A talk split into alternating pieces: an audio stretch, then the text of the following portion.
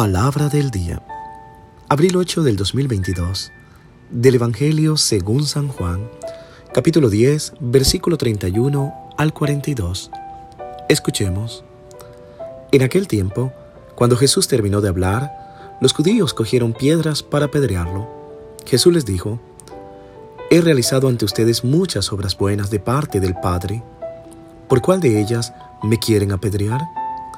Le contestaron los judíos, no te queremos apedrear por ninguna obra buena, sino por blasfemo, porque tú no siendo más que un hombre, pretendes ser Dios. Jesús le replicó, ¿no está escrito en su ley? Yo les he dicho, ¿ustedes son dioses? Ahora bien, si ahí se llama dioses a quienes fue dirigida la palabra de Dios, y la escritura no puede equivocarse, ¿cómo es que a mí, a quien el Padre consagró y envió al mundo, me llaman blasfemos porque he dicho, soy hijo de Dios? Si no hago las obras de mi Padre, no me crean, pero si las hago, aunque no me crean a mí, crean a las obras, para que puedan comprender que el Padre está en mí y yo en el Padre. Trataron entonces de apoderarse de él, pero se les escapó de las manos. Luego regresó Jesús al otro lado del Jordán, al lugar donde Juan había bautizado en un principio, y se quedó allí. Muchos acudieron a él y decían, Juan no hizo ningún signo, pero todo lo que Juan decía de éste era verdad, y muchos creyeron en él allí. Palabra del Señor. Gloria a ti, Señor Jesús.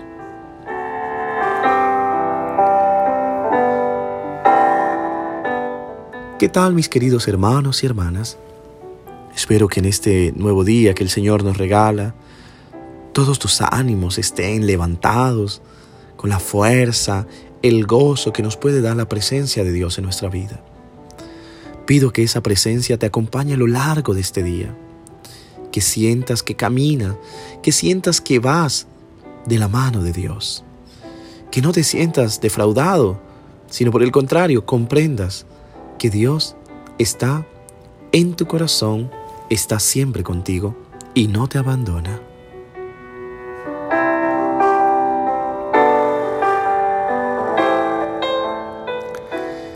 Sus adversarios lo han entendido muy bien. Es evidente, Jesús dice ser el Hijo de Dios.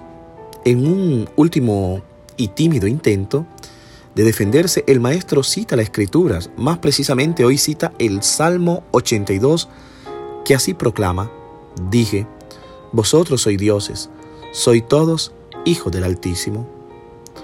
Jesús no está buscando una salida citando el Salmo, lo sabemos.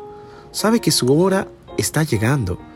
En cambio, aprovecha esta oportunidad para tratar de rebatir las defensas teológicas superestructuradas de los que tiene delante para ponerlos un poco en crisis. Pero es inútil de hecho, cada nueva provocación de Jesús hace que la tensión se dispare. La hostilidad hacia Él se ha disparado, llegó a su punto máximo. Es muy cierto, no hay peor sordo que el que no quiere oír. Y vemos que en esta discusión los judíos se han cerrado por completo porque en su razón no aceptan lo que Jesús les está diciendo.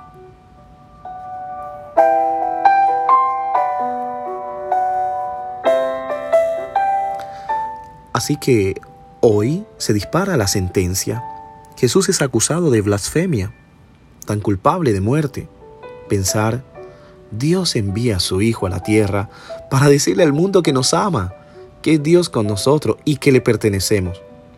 Pero este Hijo, en el momento en que tartamudea su origen, su origen divino es suprimido en nombre de la misma ley de ese Dios que quiere venir a salvarnos. Qué difícil ¿Cómo se habrá sentido Dios queriendo comunicarse a través de la palabra que es su Hijo y que nosotros no le hayamos entendido?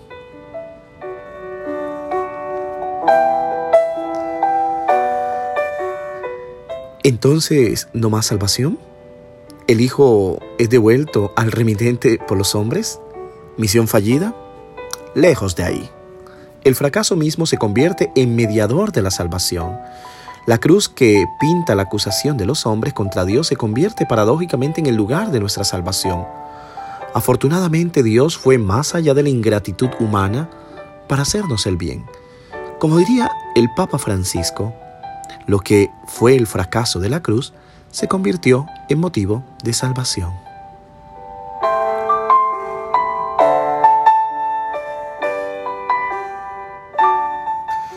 Las dos blasfemias que escuchamos hoy son que Jesús es el Cristo y que Jesús es el Hijo de Dios y murió por estas blasfemias.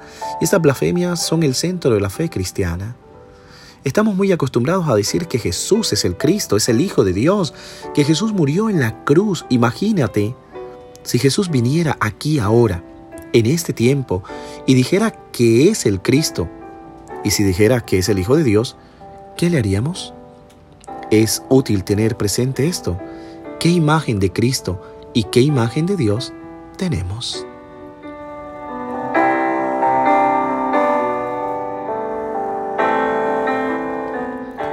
Y recordemos, hermanos y hermanas, Jesús morirá precisamente como Cristo, como Hijo de Dios, y muriendo, revelará que es el Cristo, quien es el Hijo de Dios.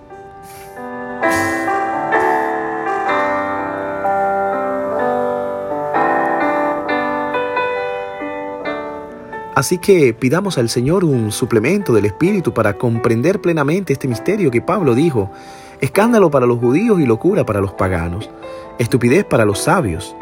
En realidad es el poder, es la sabiduría de Dios, esta cruz, y ahora aquí la cruz asoma en el horizonte porque Jesús se proclama abiertamente el Cristo y el Hijo de Dios.